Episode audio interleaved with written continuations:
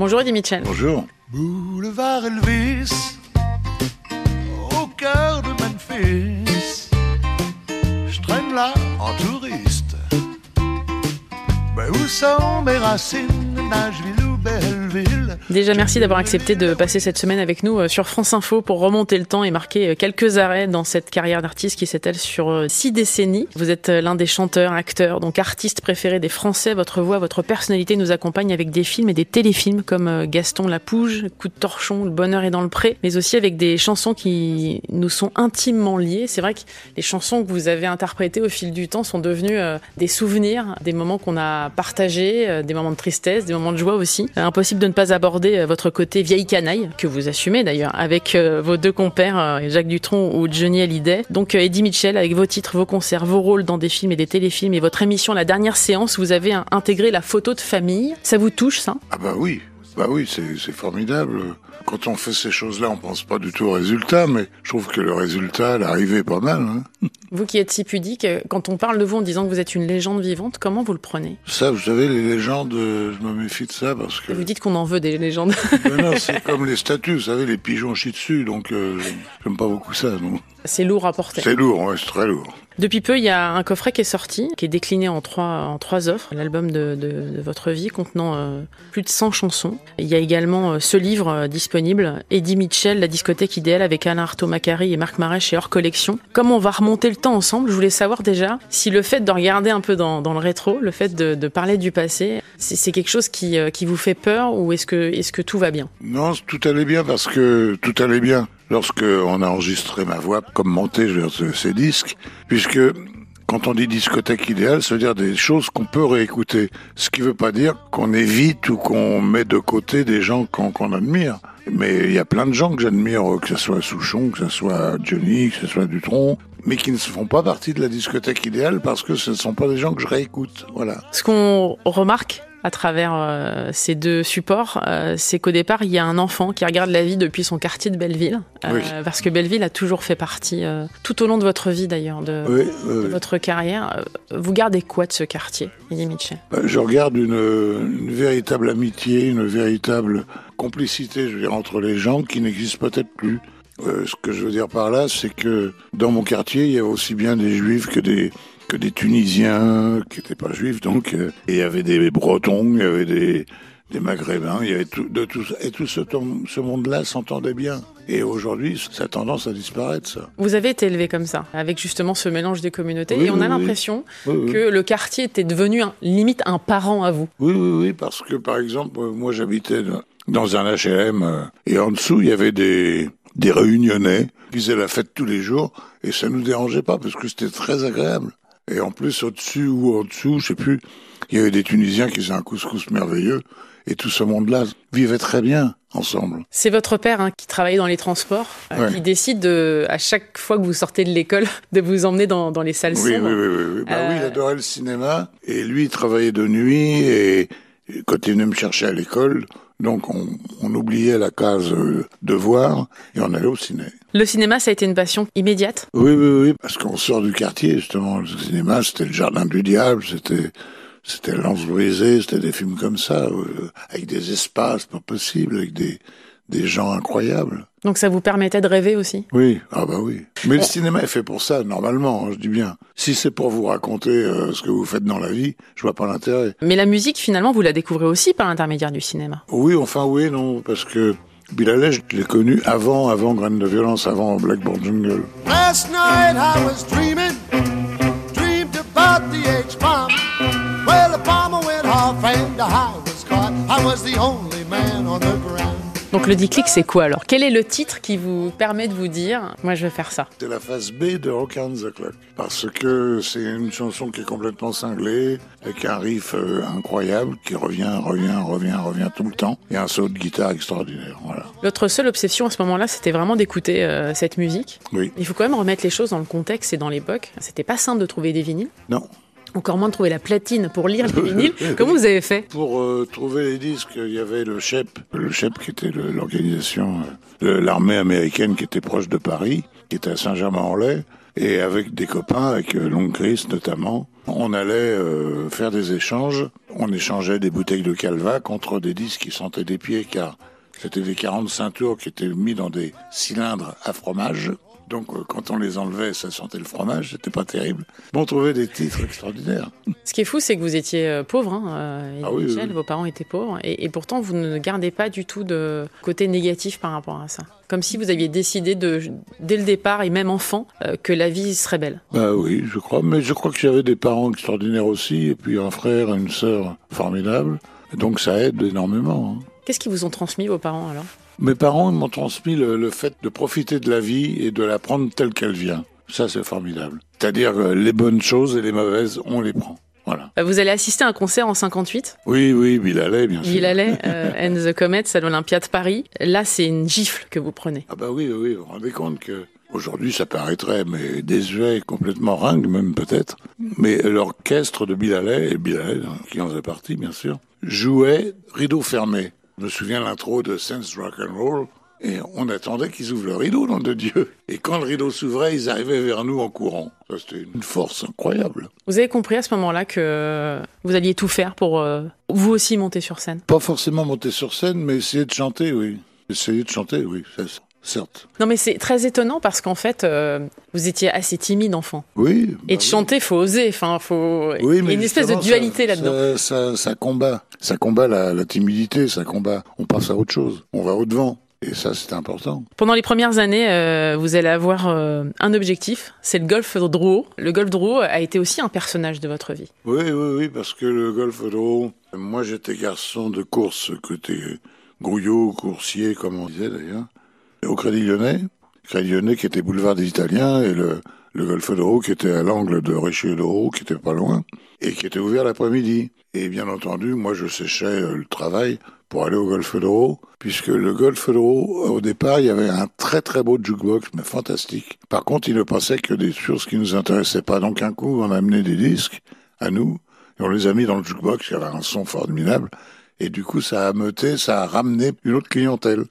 Puisqu'au départ, c'était un, c'était un endroit de golf euh, miniature, où les vieilles dames venaient prendre le thé, etc.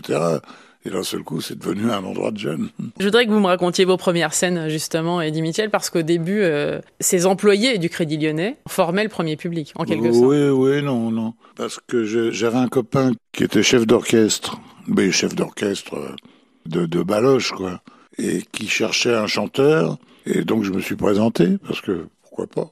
Ils m'ont engagé, et on s'est retrouvés dans des endroits absolument fantastiques, tels que le Petit Jardin, tels que le Tahiti et sa piste flottante, où je chantais les choses d'Eddie Constantine. Où je chantais, j'étais une attraction, parce que j'avais 14-15 ans, et je chantais à les femmes. Donc euh, une expérience extraordinaire. Ça vous a donné confiance en vous, ça, la scène? Oui, oui, oui. Oui, mais enfin, j'avais surtout peur parce que c'était mal fréquenté ces endroits-là.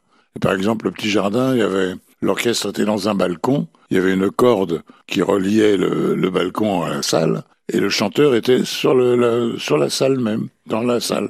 Et dès qu'il y avait une bagarre, il fallait qu'il grimpe à la corde pour trouver un abri. Et par contre, il n'y avait pas beaucoup de bagarres parce que les, je me souviens que les, chaises et les, les tables étaient rivées au sol. Donc, euh, quand ils se bagarraient, c'était un coup de gifle ou un coup de poing. Enfin, on ne risquait pas grand-chose, mais quand même. Tu parles trop, j'entends du soir au matin les mêmes mots, toujours les mêmes refrains. Tu fais bla bla bla. Et puis après, il, y a- il va y avoir euh, Eddie Dan et les Danners, euh, les Five Rocks. Euh, Oui. Il va y avoir les Chaussettes Noires. Comment vous êtes retrouvé dans ce groupe, Eddie? J'étais à l'époque euh, recoursier dans une assurance. Et dans cette assurance, j'ai rencontré un mec qui disait qu'il jouait de la batterie. Moi, je disais que je chantais. Très bien. Et il me dit, je connais deux types qui jouent de la guitare. Ah bon? Formidable. Et donc, on s'est rencontrés et on a monté un groupe euh, qui était pas terrible d'ailleurs, qui s'appelait les Cinq Rocs. Parce qu'on était cinq, il y avait le batteur, il y avait donc euh, bassiste, euh, deux guitares, voilà, on était cinq, plus le chanteur. Et on a demandé à une audition au disque Barclay, qui étaient les premiers d'ailleurs dans le, dans le bottin, donc parce qu'il n'y avait rien, il n'y avait pas AZ à l'époque. C'est comme ça que vous avez choisi d'ailleurs. Vous avez ouvert le bottin Oui, et oui. vous avez pris vraiment le premier. Oui, hop, hop, B, Barclay, très bien, on va aller chez Barclay. Et lui va valider. Bah, il d'autant plus validé qu'il nous a fait enregistrer immédiatement. Et c'était dramatique d'ailleurs, parce qu'on savait rien foutre. Comment vous avez vécu cette euh, notoriété, euh, ce, ce succès de, de- de- des chaussettes noires euh, Oh bah bien, bien, parce que vous savez, on- il n'était pas question de chanter puisque les salles étaient cassées avant qu'on arrive. Donc euh, on nous mettait tout de suite dans le panier à salade et les flics nous ramenaient à l'hôtel. Donc euh, je, je pouvais être à faune, hein, c'était pas un problème. Quand euh, vous allez euh, vivre cette période-là, euh, le son il est vraiment très américain, très rock. Et c'est le service militaire finalement qui va créer une pause dans tout ça. Vous allez partir au service militaire. Oui. Tout de suite vous allez décider de vous occuper du ciné-club. Mais en Oui. même temps vous ne perdez pas de vue que la musique elle reste, elle doit rester Oui, dans votre vie. Les permissions font que vous enregistrez, mais que c'est pas systématique ou pas d'ailleurs. Et j'ai l'impression que c'est là que l'envie de suivre une carrière solo naît. C'est là aussi que tout change, les studios changent, les musiciens changent. On n'est plus euh, restreint à un petit groupe euh, qui devient un peu bancal. Et donc ça, ça devient vraiment intéressant. Le rock'n'roll, ce cri de jeunesse, adoré par les uns, décrié par les autres, a marqué le XXe siècle. Voici son épopée chantée par Eddie Mitchell. Donc là, vous allez quitter le groupe, vous allez décider euh, finalement de faire autre chose et vous allez euh, proposer autre chose aussi, Eddie. C'est dur de se dire, euh, on a un public avec un son et moi je vais proposer autre chose en solo. Oui, mais il faut, Parce que c'est- c'est c'est quand même un sacré risque. hein. faut être joueur. je suis. Vous décidez quoi alors à ce moment-là? Qu'est- Qu'est-ce que vous avez envie de faire en solo? Ben, j'ai envie d'en- d'entendre des violons, j'ai envie d'entendre des cuivres, j'ai envie d'entendre tout ça. Peut-être même ensemble d'ailleurs, pourquoi pas. Et c'est pour ça que je le fais. Mais vous savez, vous décidez, mais maintenant c'est le public qui, qui choisit. hein. Vous avez appréhendé qu'ils ne vous suivent pas? Ah bah oui, bah oui, il a suivi, tant mieux. et en même temps, effectivement, il y va y avoir une adoption qui va être incroyable d'ailleurs de la part du public, même si elle n'a fait que grandir au fil du temps. Là, ce qu'ils vont reconnaître, c'est vous. Hein. Oui, oui, c'est vrai. C'est le Eddie Mitchell, euh, voilà, celui qu'ils ont envie de, de, de chanter. Ça change la donne, ça, pour vous ou pas? Le fait que les gens se déplacent uniquement pour vous maintenant? Ah oui, ça change la donne, mais je veux dire, c'est, on est tellement embringué dans la vie euh, de tous les jours que on ne pense pas à tout ça. On le fait, puis voilà. Vous savez, vous avancez, vous avancez, mais vous pensez pas, vous n'avez pas le recul vraiment.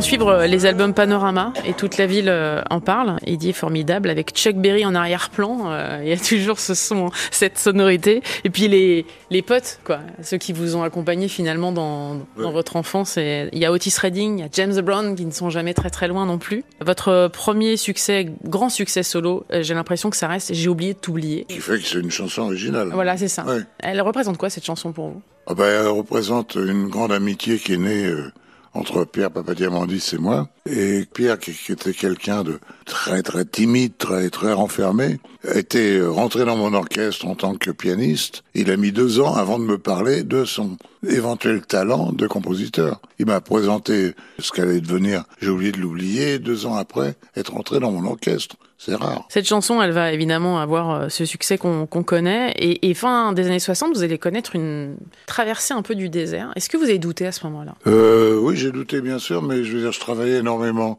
dans les pays de l'Est, où on mangeait très mal d'ailleurs, euh, il n'y avait pas que ça.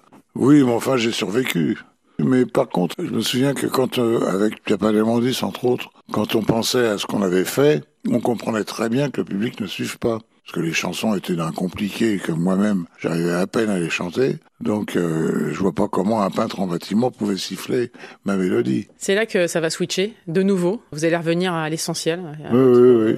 À vos premières amours. C'est le, rock and roll. Il va y avoir euh, Rocking in Nashville. On est en 74. Il y a Made in USA en 75. Et il y a Sur la route de Memphis en 1976. Quelle place elle occupe cette chanson dans votre vie? Sur la route de Memphis, c'est une chanson que j'aime beaucoup, mais j'aimais beaucoup l'original aussi, qui était de Tom T. Hall, The Storyteller, comme il l'appelle. C'est une chanson que, vraiment que j'ai écrite, mais rapidement, enfin, le texte français tout au moins, en regardant Look la main froide, vous voyez. Je sais pas pourquoi d'ailleurs, il n'y a aucun rapport avec Look la main froide, mais en regardant Look la main froide que j'ai dit, tiens, Sa route de Memphis, ça sonnerait bien, voilà. Cette euh, chanson, elle est associée à cette notion de liberté? Bah oui, oui, Est-ce que c'est essentiel pour vous la liberté? Ah, c'est- quoi la liberté pour vous? Non, mais la liberté, c'est la vie. S'il n'y a pas de liberté, il n'y a pas de vie. Merci beaucoup, Eddie Mitchell, de passer De cette semaine avec nous sur France Info. On se retrouve demain. On va parler de couleur mentalo. Ça vous va? Oui. Et puis je rappelle que euh, bah, il y a deux actualités. hein. Il y a euh, ces coffrets, donc euh, en CD et en vinyle. Et puis il y a Eddie Mitchell, ma discothèque idéale, avec euh, Alain Artaud Macari et Marc Marais, qui est sorti chez Collection. À demain, Eddie Mitchell. J'écoutais le disque jockey dans la voiture qui me traînait sur la route de Memphis. Sur la route de Memphis.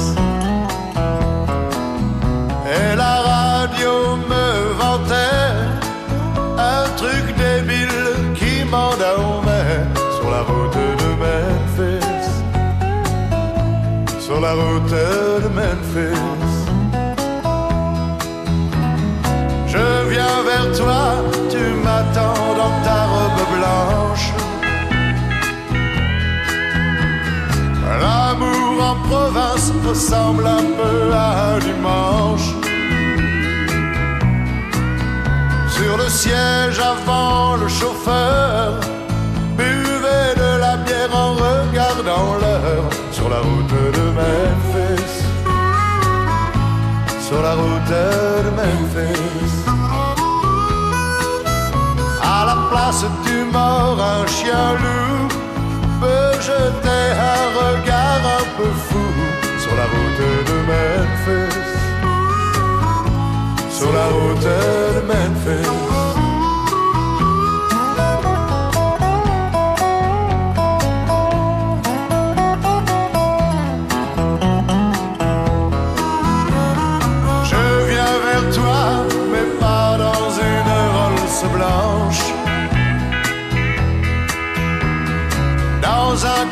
costume un peu élimé aux manches.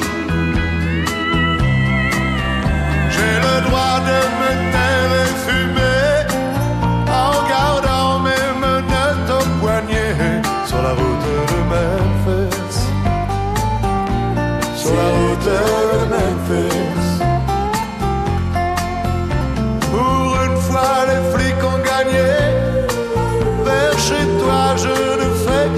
sur la route de Memphis. Sur la route de Memphis. Sur la route de Memphis.